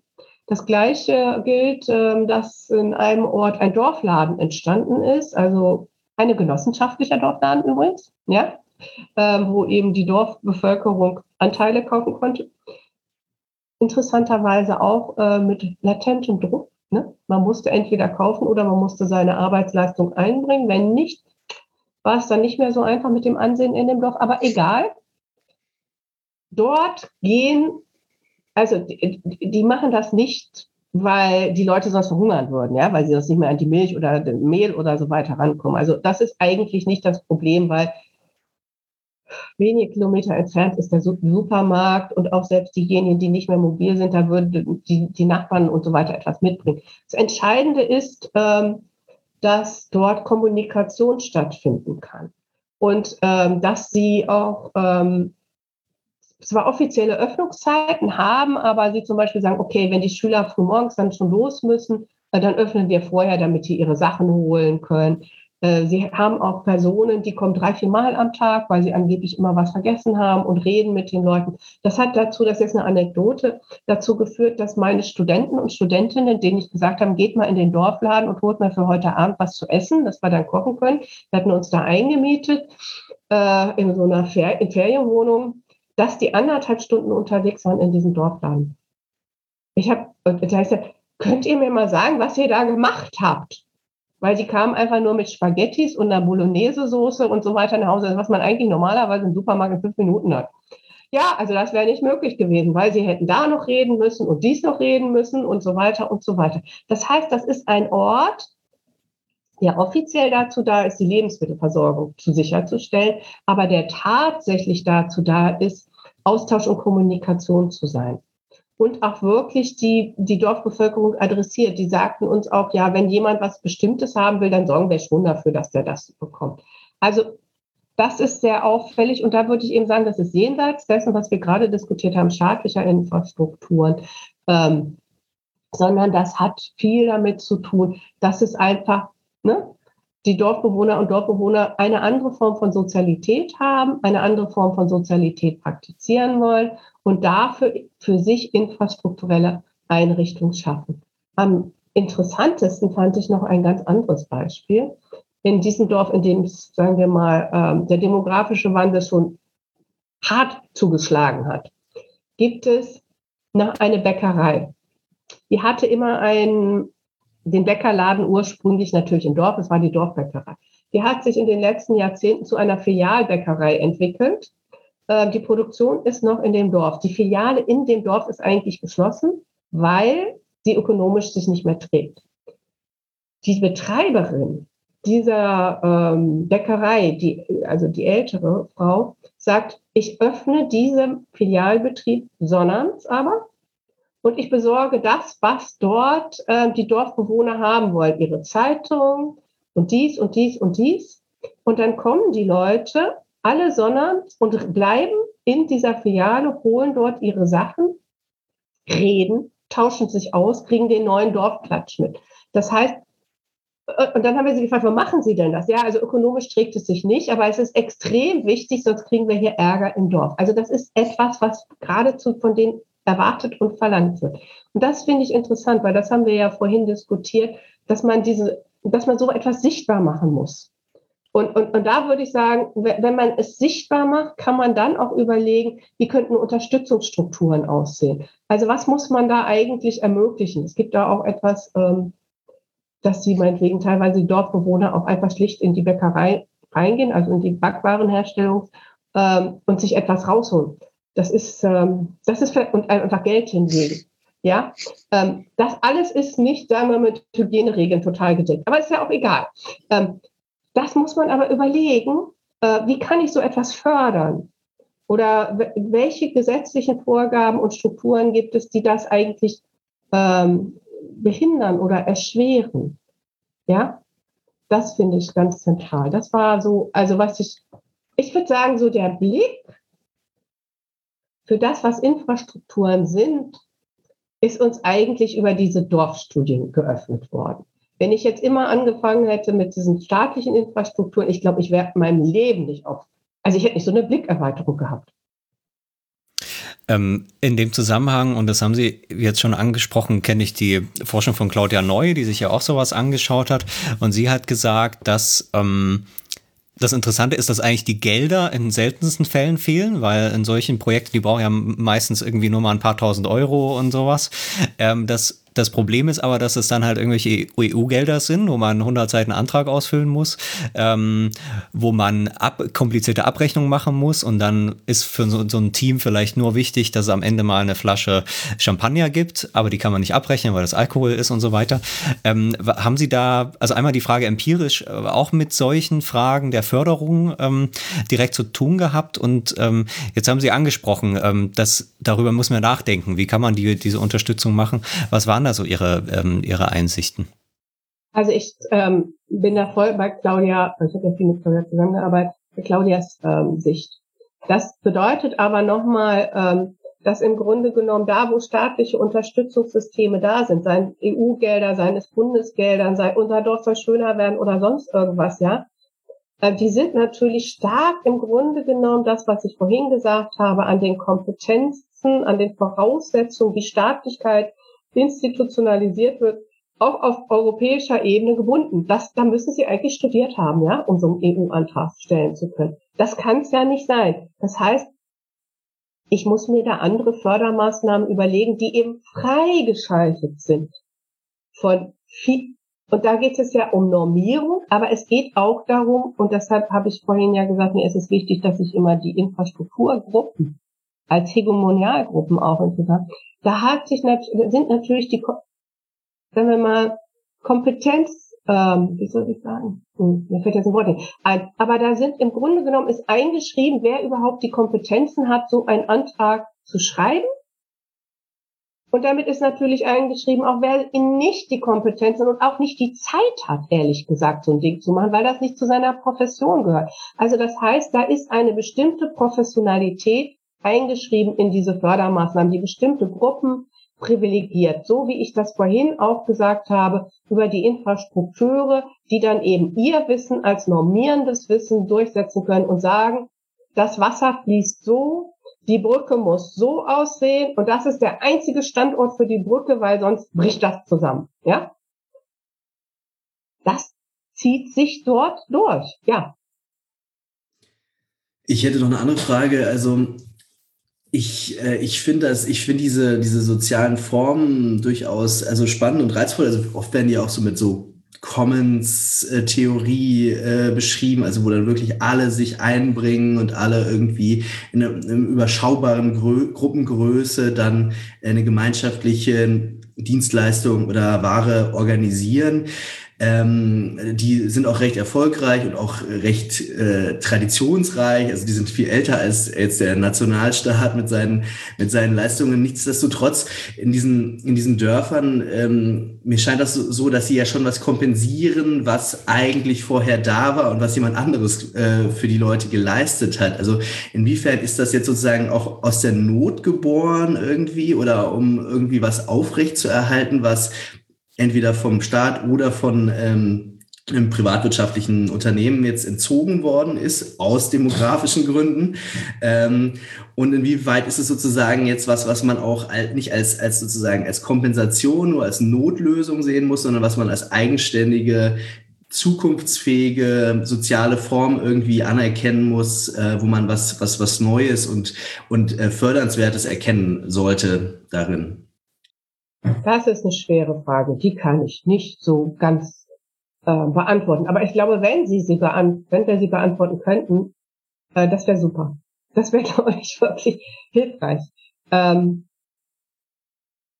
ja, äh, das, was ich jetzt gerade geschildert habe, bedeutet, dass sich ähm, vieles, was sagen wir mal, infrastrukturelle Bedeutung im Dorf hatte und gleichzeitig privatwirtschaftlich organisiert war, ähm, sich ökonomisch nicht mehr trägt.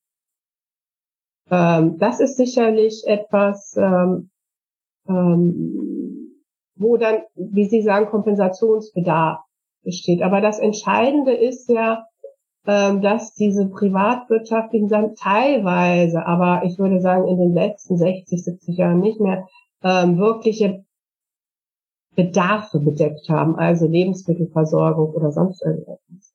Was heutzutage anders ähm, funktioniert, ob man das gut findet oder nicht, kann man diskutieren. Ähm, aber das, was sie immer auch gemacht haben, ist eben eine bestimmte Sozialität herzustellen, eine bestimmte Dörflichkeit. Und das ist übrig geblieben.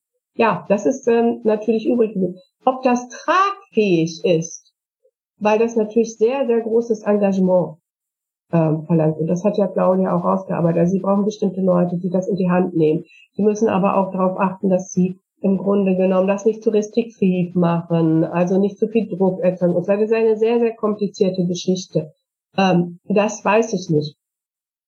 Ähm, ich könnte, äh, ich, ich kann die Frage nicht beantworten. Ist für mich wirklich eine der größten gesellschaftlichen Fragen, und ich glaube, ähm, Claudia und ich haben ja am Anfang ganz viel darüber geforscht. Wir haben, glaube ich, angefangen darüber zu forschen, weil es für uns eine offene Frage ist. Eine Frage ist also, ich kann mich dran erinnern, wir haben also ja schon in den Anfang der 20, 2000er immer gesagt, ihr müsst euch um die ländlichen Räume kümmern. Da hat sich niemand drum gekümmert. Ja? Also wir haben genau über diese Themen gesprochen und wir haben auch gesagt, dass eben diese Form der ähm, der Staatlichkeit von Infrastrukturen mit ihrer Normierung und ihrer Output-Orientierung dort nicht mehr funktionieren werden.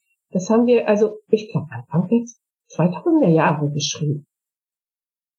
Jetzt wird zumindest mal in der Politik diskutiert, aber ich würde sagen, nach 15, 20 Jahren. Können Sie da vielleicht ein bisschen was zu der zu der Gefahr nochmal sagen. Wir haben es ganz am Anfang schon besprochen. In dem Kontext, was die dörflichen Regionen angeht, hat man ja auch immer die Rede von den gleichwertigen Lebensverhältnissen. Und diese Gefahr, dass sozusagen so eine wirklich stark an der Sache ja und an dem Gegenstand orientierten Aussage wie ihn, äh, äh, äh, die sich tatsächlich in einem guten Sinne quasi fragen, wie kann man langfristig in diesen Regionen leben.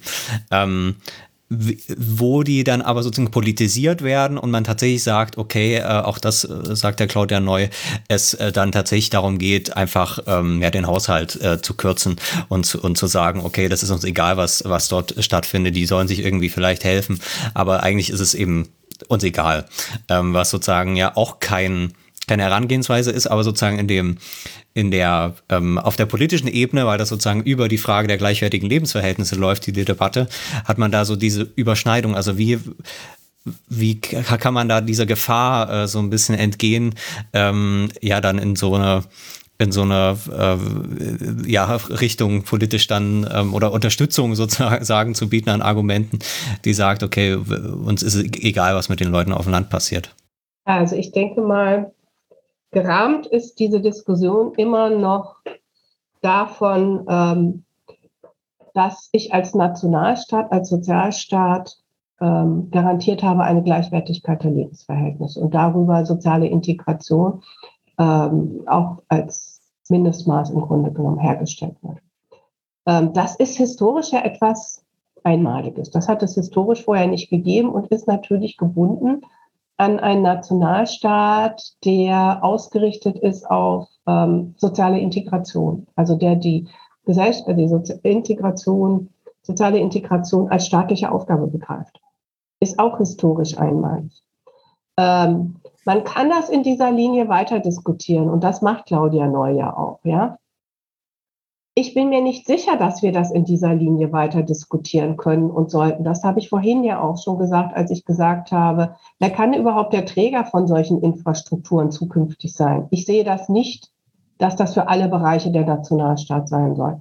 Also ich finde, diese Diskussion ist so ähnlich wie diese Diskussion des Neoliberalismus mir noch zu stark verankert in dem, was noch ähm, politisch möglicherweise, was noch politisch als Grundkonsens gesetzt wird, die Gleichförmigkeit oder die Gleichwertigkeit der Lebensverhältnisse, die als Gleichförmigkeit gedacht wird.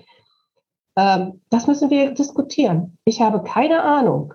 Ähm, ich möchte nur darauf hinweisen, dass das an eine bestimmte Konzeption von Staatlichkeit als Nationalstaat gebunden war.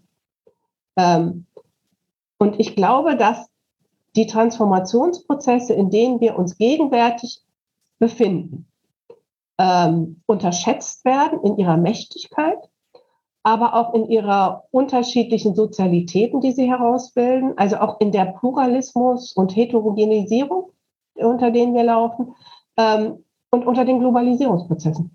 Also Sie können, wissen Sie, wenn Sie die Gleichwertigkeit der Lebensverhältnisse machen, und wir haben jetzt, wir, wir sind ja jetzt hier im Internet, äh, ähm, das hat gar keinen Bezug mehr, die Art und Weise, wie wir jetzt infrastrukturell miteinander umgehen, äh, in Bezug auf das, was da immer noch territori territorial gedacht wird. Ja, ähm, da habe ich keine Ahnung. Also man muss, glaube ich, ganz anders denken. Man muss wirklich äh, sich überlegen, ähm, was wollen wir überhaupt als Infrastrukturen begreifen, von denen wir ausgehen, sie müssten, wer immer der Träger ist, keine Ahnung, sie müssten auf jeden Fall in einer normierten Art und Weise allen überall zugänglich sein. Das müssen wir, glaube ich, diskutieren. Und ob dann der Träger der Nationalstaat sein kann, also die Bundesrepublik Deutschland, keine Ahnung. Ich weiß es nicht. Ja, also äh, deshalb, das Buch endet ja im Grunde genommen auch einfach nur damit, dass ich sage, ähm, für mich ist das eine offene Frage, wie eine globalisierte Wissensgesellschaft ihre Infrastrukturen organisiert. Ich habe nur den Eindruck, und das ist, deshalb habe ich das Buch geschrieben, wir diskutieren es zu wenig. Wir diskutieren es im Kontext der Wissenschaft. Da bin ich auch im Ausschuss ähm, für wissenschaftliche Bibliotheken und Infra Infrastrukturen der DFG. Ich ähm, habe mich da beim Wissenschaftsrat organisiert, ähm, äh, Entschuldigung, engagiert, aber da diskutieren wir das. Da diskutieren wir das, was kann überhaupt national organisiert sein? Können wir sowas wie eine nationale Dateninfrastruktur uns vorstellen? Hallo, die Daten, die mit Sie arbeiten, die wollen wir doch nicht national haben. Ähm, wie wollen wir das was verstehen wir unter Open Science und wer ist dann der Träger von Open Science und wer setzt die Regeln da im Grunde genommen? Ich glaube, das ist ein Gebiet, wo wir das diskutieren, wo wir keine Lösung gefunden haben. Aber ich finde, auf den anderen Gebieten wird es einfach viel zu wenig diskutiert. Da wird es aus meiner Sicht eben konservativ immer noch diskutiert. Ähm, in der, der Staat und die Politik zieht sich zurück. Äh, das sollen sie nicht ja, ich finde es auch nicht gut, dass sie sich zurückziehen, ohne zu sagen, äh, wie man es jetzt anders regeln kann. Aber das ist für mich eine offene politische Diskussion, die wir zu führen haben. Also da wird man nicht drum rumkommen.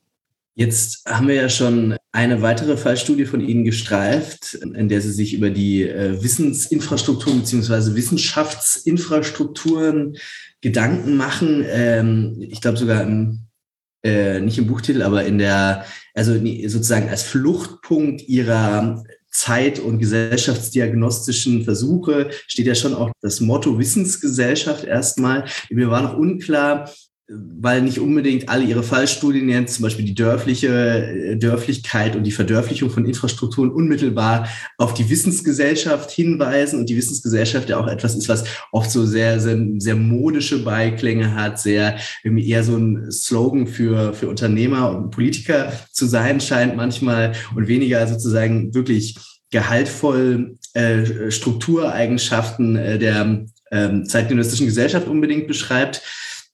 Äh, wieso, wieso, wieso interessiert Sie dieser Begriff? Wieso halten Sie den für vielversprechend und inwieweit äh, vereint der auch mehrere Aspekte der Infrastrukturentwicklung jenseits jetzt unmittelbar des Wissenschaftssystems? Man kann sich jetzt stundenlang zeitdiagnostisch darüber unterhalten, ob Wissensgesellschaft ein guter Begriff ist. Kann man machen, kann man aber auch bleiben lassen in meinen Augen. Ist völlig unerheblich. Ähm, das, was weshalb ich mich damit befasse, ist, ähm, weil ich davon ausgehe, empirisch, dass das, was wir, ähm, ja, das, weil ich davon empirisch ausgehe, dass Hochschule und Wissenschaft zunehmend gesellschaftsprägend werden. Also, wenn wir jetzt einfach mal davon ausgehen, das zeigt in die Hochschulforschung, dass ungefähr 50 Prozent, und das ist wenig für die Bundesrepublik Deutschland, ähm, einer Geburtskohorte ein Bachelor oder also einen akademischen Abschluss macht. Dann ist auf jeden Fall die Hochschule eben mm, mit dem, was man dort vermittelt bekommt, nicht mehr eine kleine Gruppe, wie zu meiner Zeit, als ich studiert habe, da waren das, glaube ich, 15 Prozent der Bevölkerung. Da waren wir eigentlich unwichtig. Die waren auch nicht interessant. Ja, weil da hat sich eine bestimmte Gruppe drüber reproduziert. Aber wenn es über 50 Prozent sind, die einen akademischen Abschluss machen, dann haben wir 50 Prozent der Bevölkerung, die zumindestens und viele von uns machen ein BA und ein MA, sich mit Wissenschaftlichkeit, mit einer bestimmten Form des Denkens, mit einem bestimmten Habitus, mit bestimmten Werten, mit bestimmten Normen konfrontiert worden sind, die in bestimmte Professionalitäten hineinlaufen, nämlich genau in diese Professionalitäten, über die wir die ganze Zeit sprechen, die dann im Grunde genommen diese Regelungssysteme und so weiter in ihrer Verantwortlichkeit haben. Wenn man weiterhin davon ausgeht, dass im Grunde genommen wissenschaftliches Wissen oder wissenschaftliche Expertise eine Vorleistung ist, die in fast allen gesellschaftlichen Feldern heute vorweggesetzt wird, also die in der Politik, in der Ökonomie, in der Kunst, ist mir vollkommen egal, wo sie hingehen. Überall sind akademisch ausgebildete Leute in den führenden Positionen tätig, die diese Felder einrichten mit bestimmten Formen des Wissens, mit bestimmten Formen der Kommunikation. So, deshalb, und Sie können das jetzt anders sprechen, äh, können dann jetzt mir einen anderen Titel geben, das ist mir vollkommen egal. Das will ich sagen. Das ist meine, mein Ausgangspunkt. So. Wenn das der Fall ist, dann verändern sich erstens einerseits die gesellschaftlichen Konfliktlinien, weil dann sind diejenigen, die jetzt akademisch ausgebildet sind, die in diesen Instituten sind, die in diesen Feldern diese Machtpositionen haben und alles nach wissenschaftlichem Wissen oder zumindest so ausgerichtet haben, strukturbildend geworden. So, und was heißt das jetzt im Grunde genommen äh, für die Infrastruktur? Das heißt, dass wir zunehmend Infrastrukturen haben, die die Weitergabe, die, die Weitergabe von Wissen, den Zugang zu Wissen, ähm, die Verbreitung von Wissen und so weiter entscheidend geworden sind. Und das gilt ähm, nicht nur für die Wissenschaft, sondern das gilt für, für alle gesellschaftlichen Felder. Aber es gilt natürlich auch für die gesellschaftliche Kommunikation im Grunde genommen. Also so etwas wie das Internet, da drin findet ein großer Teil gesellschaftlicher und politischer Kommunikation statt. Nicht nur wissenschaftlicher Kommunikation, sondern auch ganz anderen Formen äh, von Kommunikation.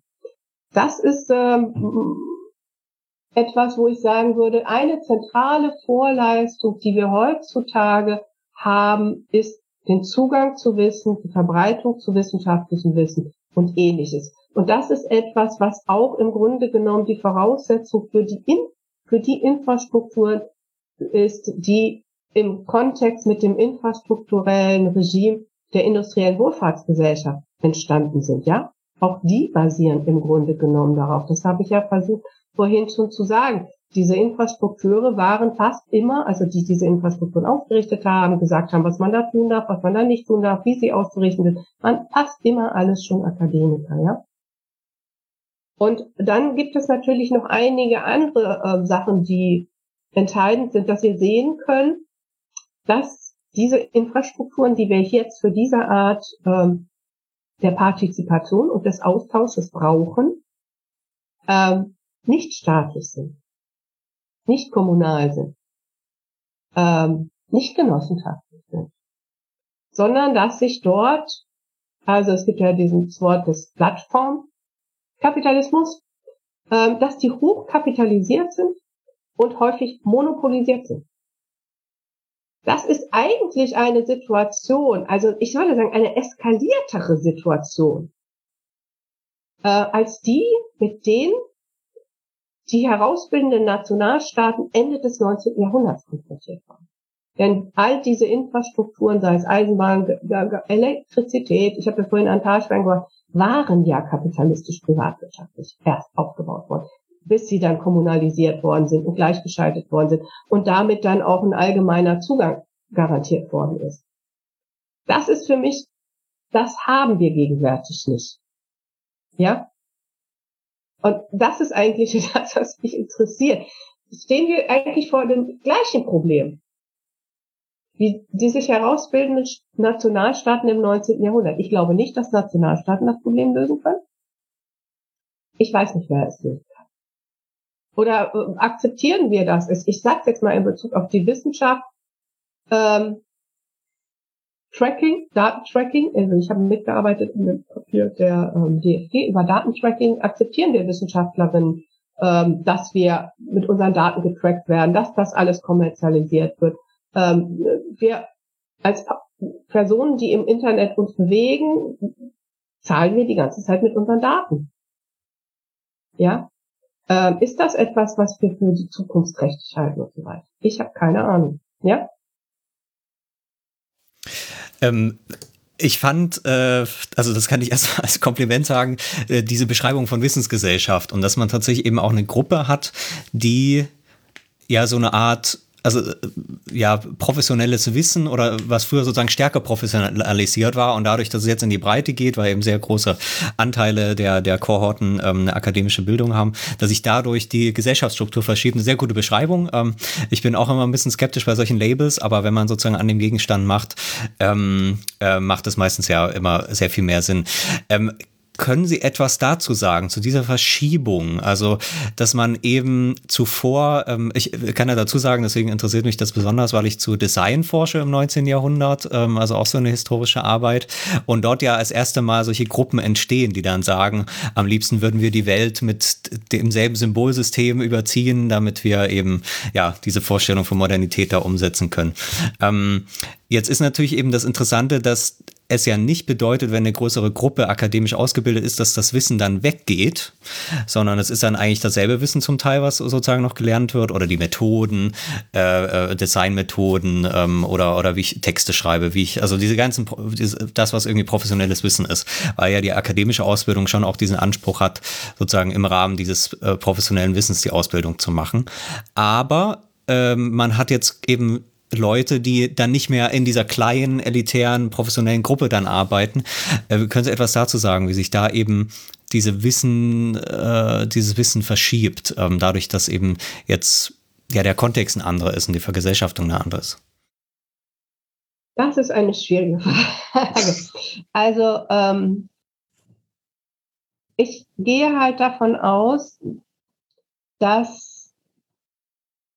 der Zugang zu dem, was man heranzieht zur Argumentation, um Begründungen zu machen, um Entscheidungen zu treffen, sich in dem ähm, dadurch verändert, dass man in seiner Ausbildung im Grunde genommen mit etwas konfrontiert wird an den Hochschulen, nämlich dass man einen bestimmten systematischen, analytischen Zugang zu den unterschiedlichen Gegenständen und Phänomenen sucht, dass man, dass einem klar ist, dass man mit dem, was man über die Gegenstände weiß, ähm, dass das morgen und übermorgen veraltet ist, dass man sich also neu zu informieren hat, neues Wissen heranzuholen hat. Und das Entscheidende ist für mich, das ist eben nicht mehr etwas, was nur für die Professionalität, also für die Beruflichkeit und das Agieren in diesen Feldern wichtig ist, sondern etwas, was im Grunde genommen den Zugang zur Welt insgesamt bestimmt. Also, dass ich beispielsweise, ich arbeite ja auch übers Essen, ähm, eben nicht mehr auf bestimmtes, tradiertes, weitergegebenes Wissen mich zurückziehe, sondern wenn ich höre, ich habe Diabetes oder sonst irgendetwas, ich ins Netz gehe und mich selber versuche zu informieren und dann versuche eben, ich sag mal, Wissenschaft, auf wissenschaftlichem Wissen oder wissenschaftlicher Expertise basierende Anleitungen, Hinweise und so etwas zu bekommen. Das ist, glaube ich, ein großer Unterschied. Und das bedeutet natürlich, dass auch in den gesellschaftlichen Auseinandersetzungen sich andere Formen der Kommunikation durchsetzen. Ja, also ich denke mal, also es führt jetzt ganz weit vom Infrastrukturthema ähm, weg, aber ich glaube, ich habe damals in Stuttgart gelebt, als ähm, Stuttgart 21 war. Also man muss, Stuttgart ist eine ordentliche Stadt, ja. Und als dann aber ähm, die, als man feststellen musste, dass die, die sich an die Bäume gebunden haben und die dagegen demonstrieren, in ähnlicher Weise argumentieren wie ich selber, es sind eigentlich die gleichen. Es sind pensionierte Ingenieure, es sind pensionierte Lehrer und so weiter. Es sind nicht Chaoten, es sind keine Laien. Ja? sondern ich muss mit denen eigentlich reden, wie ich mit meiner, also ich diejenige, die die Behörde ist, die das genehmigt hat und so weiter, die diesen ganzen Planungs- und Prozess durchlaufen hat. Ich habe es da nicht mit Laien oder mit Chaoten zu tun, sondern ich habe es eigentlich mit mir selber zu tun. Ähm, das war, glaube ich, etwas, was wirklich die Leute erschüttert hat. Ja, äh, die, die kriege ich auch nicht einfach schnell weggeredet, sondern die wissen Bescheid. Und wenn sie nicht Bescheid wissen, dann informieren sie sich. Und wenn sie das nicht hinkriegen, dann haben sie die Zugang zu der Expertise. Das verändert sehr viel in der Gesellschaft. Und das will ich eigentlich verdeutlichen. Und ähm, jetzt kann man fragen, ja, Frau Balöse, warum haben Sie dann noch über die Dörfer gearbeitet? Ja, weil ich glaube, dass diese unterschiedlichen Formen zusammenkommen, parallel wir führen. Ich bin einerseits, das ist jetzt übertrieben, ja, in meiner Dörflichkeit als Sozialität und andererseits bin ich aber auch in diesen Formen der Sozialität drinne und praktiziere dort bestimmte Ausfor ähm, Ausdrucksformen und bestimmte Kommunikationsformen. Und die begreife ich auch in, bei bestimmten Themen. Äh, gehe ich auch nicht mehr nur auf die deutschen Seiten, sondern dann will ich den Guardian lesen, dann will ich die New York Times lesen und dann bringe ich mich dort ein. Also da bin ich dann auch wieder global unterwegs. Und das ist etwas, was ich verdeutlichen will in dem Buch. Ja, also wir werden es mit mehreren infrastrukturellen Regimen zu tun haben, weil wir es mit unterschiedlichen Ausprägungen von Sozialität zu tun haben. Und das bedeutet eben, es reicht nicht ähm, die Antwort der Kritik des Neoliberalismus oder aus meiner Sicht reichen dann auch nicht die Antwort, da muss der Staat wieder hingehen. Nein, das reicht, wird nicht reichen, sondern wir müssen gucken, äh, wie wir für die Organisation dieser unterschiedlichen Sozialitäten jeweils spezifische Infrastrukturen bereitstellen. Und da müssen wir uns darüber verständigen, wer der Träger für diese Infrastrukturen sein kann, wie die Regelwerke für diese Infrastrukturen aussehen sollen. Also ich, als für die Wissenschaft hätte ich, hätte ich die Antwort. Bitte. Das ist auch die Antwort eigentlich für die, äh, der DFG und der Wissenschaftsrat selber. Wir müssen es selber machen. Wir müssen es selber in die Hand nehmen. Wir müssen unsere eigenen Zeitschriften machen, ähm, um von diesen Verlagen wegzukommen. Wir müssen unsere eigenen Qualitätskriterien setzen. Ähm, wir müssen darauf achten, dass die Daten, die wir generieren, dass wir sagen, äh, wie mit den Daten umzugehen ist, wie die zu schützen sind, wem die zugänglich zu machen ist. Das ist, glaube ich, also das ist auch die Herausforderung. Äh, also wir haben ja vorhin gesagt, die, die Infrastrukturverantwortung hat der Staat übernommen im 19. Jahrhundert? Das kann nicht mehr die Antwort sein. Äh, es wird bestimmte gesellschaftliche Gruppen geben und ich, ich sage jetzt einfach, wir Wissenschaftler können das. Manche kriegen es sogar schon hin äh, von den Wissenschaftlergruppen international. Wir müssen Infrastrukturverantwortung für uns selber übernehmen. Und das ja. muss natürlich finanziert werden und so weiter. Darüber müssen wir nicht diskutieren. Das ist auch nicht das Problem. Also ganz kurz, der Podcast hier ist ja auch sozusagen in unserem Verständnis auch sowas. Also im Sinne von einer Berichterstattung ist es ja keine wissenschaftliche Publikation, aber im Sinne von einer Berichterstattung im weitesten Sinne über Wissenschaft und den wissenschaftlichen Diskurs, der von Wissenschaftsjournalisten äh, und Journalistinnen normalerweise geführt würde, wäre auch sozusagen ein bisschen unser Argument. Ja, das können wir ja auch nebenbei noch ein bisschen mitmachen. Also wir können nicht alles nebenbei machen. Und genau, nicht alles, aber jeder vielleicht ein bisschen was. Ja, und, und nochmal, also ähm, ich weiß nicht, ob Sie es gesehen haben, aber für mich ist das ganz wichtig. Es gibt ein Positionspapier der DFG, wo sie eben gegen diese Metrifizierung von wissenschaftlichen Leistungen sich wehren und eben sagen, wir müssen auch unsere eigenen Kriterien für wissenschaftliche Leistungen herausbringen. Und ähm, das, was sie machen, ist für mich eine eine zentrale wissenschaftliche Leistung, was wir gerade machen. Ja? Also wir versuchen eine bestimmte Art der Wissenschaftskommunikation und im Grunde genommen äh, Diskussionen anzuregen. Ja? Ähm, und das finde ich muss anerkannt werden, auch in Bezug auf dann wissenschaftliche Karrieren und so weiter.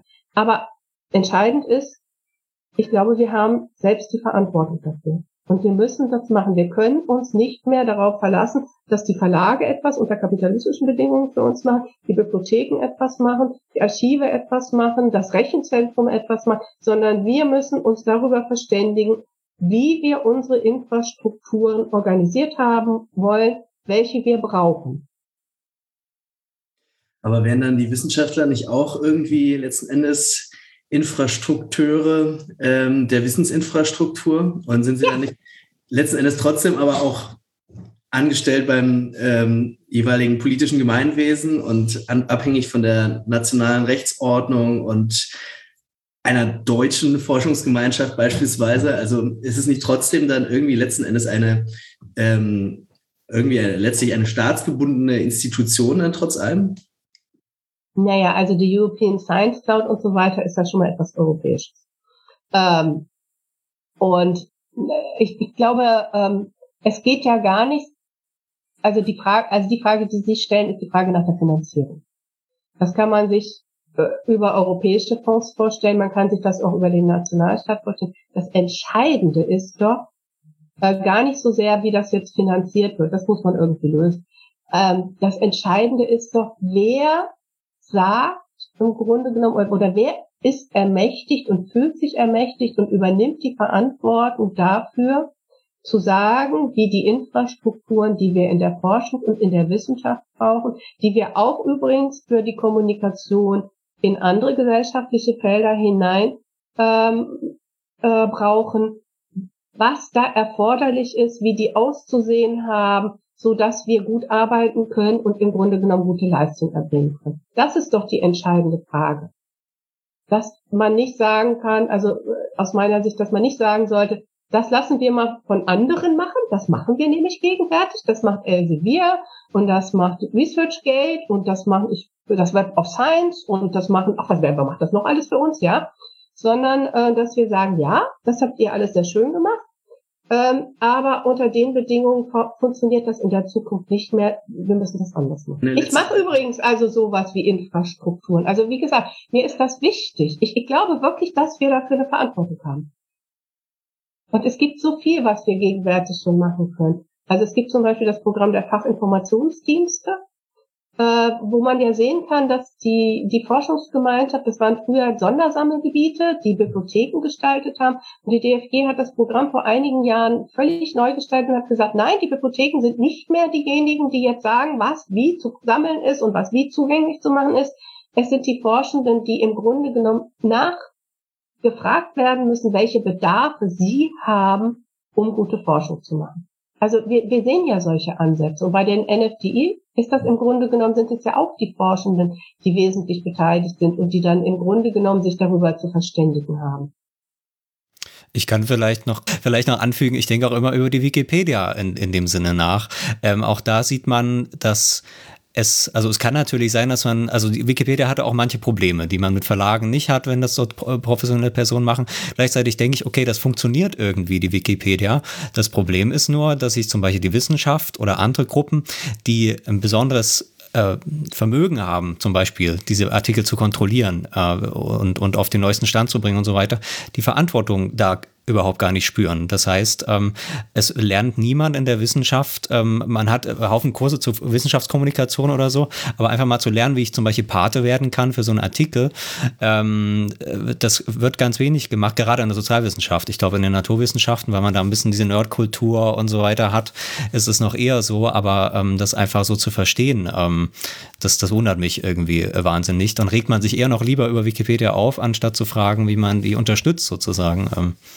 Aber naja. Ja, das ist ein wichtiger Punkt. Das hängt natürlich auch damit zusammen, ähm, dass wissenschaftliche Karri für wissenschaftliche Karriereverläufe, so wie sie heutzutage gestaltet sind, ähm, die Arbeit, die man da investiert, die wissenschaftlichen Leistungen, die man dort bringt, obwohl die ja gesellschaftlich hochwirkungsvoll sind. Ja, das darf man ja nicht vergessen. So ein Wikipedia-Artikel wird auf jeden Fall mehr gelesen als ein Artikel in einem High-Ranked International Journal, ja. Also, so, dass das nicht honoriert wird. Äh, dass mir das eben nicht gleichermaßen anerkannt wird. Und gesamtgesellschaftlich würde ich sagen, ist das keine gute Entwicklung. So, jetzt haben wir aber bei, sind wir bei der Zeit, ne? genau, jetzt sind wir fast am Ende. Ich würde gerne trotzdem noch eine Frage stellen auf Ihre anderen beiden Fallstudien, die sich eher mit administrativen äh, Logiken äh, ein wenig beschäftigt haben, äh, können wir jetzt leider nicht mehr eingehen. Ähm, gegen Ende Ihres Buches schreiben Sie, dass ähm, wenn Sie ähm, einige Grundmerkmale ihrer, also der Infrastrukturentwicklung irgendwie vergleichen, zusammenschauen, Sie äh, den Eindruck haben könnten, dass, dass sowas wie, wie schreiben Sie, Mitwirkung und Mitgliedschaft ähm, äh, vielleicht zentralere Merkmale eines neuen Infrastrukturregimes und dann vielleicht auch einer neuen Sozialstruktur sein können. Was, was ist damit gemeint und ähm, was, ja, was bedeutet das? Ja, also das ist sehr tentativ. Also mitwirken würde ich sagen, ähm, dass man die Infrastrukturverantwortung nicht mehr delegieren kann an jemanden wie den Staat. Das haben wir ja gerade in Bezug auf wissenschaftliche Infrastrukturen diskutiert. Aber wir haben es auch ähm, diskutiert in Bezug auf dörfliche Infrastruktur. Und da wird es auch noch andere geben, dass eben ähm, Infrastrukturverantwortung etwas ist, was breit zu tragen ist. Und das heißt für mich mitwirken. Das andere, was wir sehen, ist, ähm, dass sich zunehmend Mitgliedschaft der Mechanismus des sozialen Zugangs wird. Äh, wenn ich jetzt gleich weiter Literatur recherchiere, ich habe das Glück, an der T also hier in Hannover zu sein, also TEB-Zugang zu haben, dann habe ich diesen Open Access-Zugang nur, weil ich mich mit meinem Account der LOH einlogge. Wenn ich teilnehmen will an Twitter, Facebook oder so weiter, werde ich eigentlich indirekt immer Mitglied. Ja, das heißt, ähm, es, es, es, es tut sich immer so, also ich gehe ins Internet und dann ist das alles offen. Ja, aber es ist ja eigentlich gar nicht offen, sondern ähm, Zugänge habe ich entweder, äh, weil meinetwegen die Institution, an der ich bin, die Zugänge gekauft hat. Das gilt für die Wissensinfrastrukturen, die Sie nutzen und die ich nutze. Und jemand von außen hat diesen Zugang eben nicht zu diesen Publikationen und zu diesen Möglichkeiten.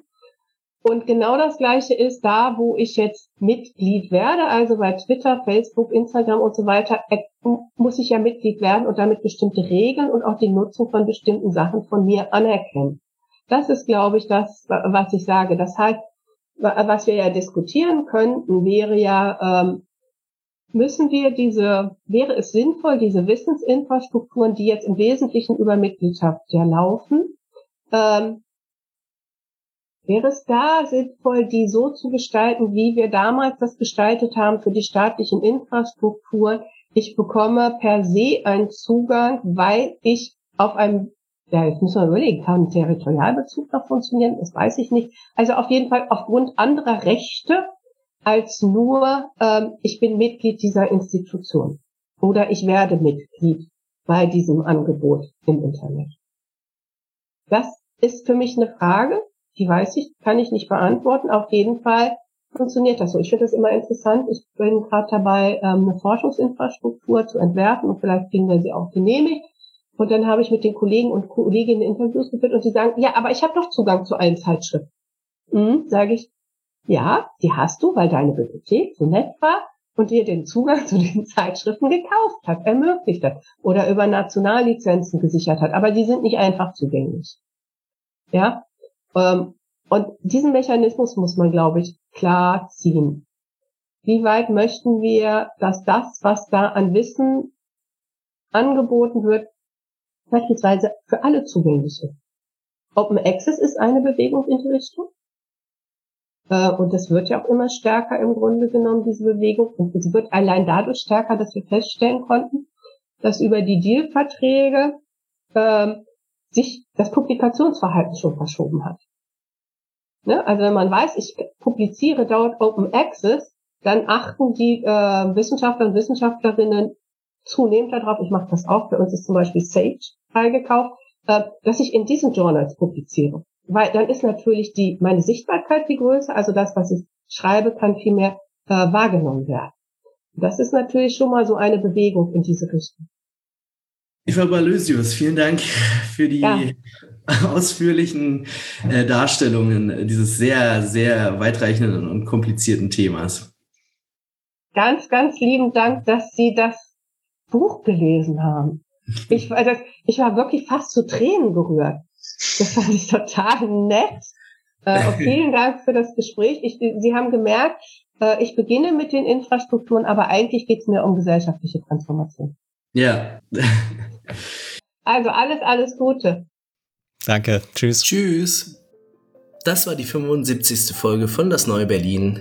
Vielen Dank, dass ihr zugehört habt und so lange dran geblieben seid. Wie immer, empfehlt uns gerne weiter online und offline in euren Netzwerken und hinterlasst uns eine gute Bewertung bei Spotify, Apple oder dem Podcatcher eurer Wahl. Und bis zum nächsten Mal. Macht's gut.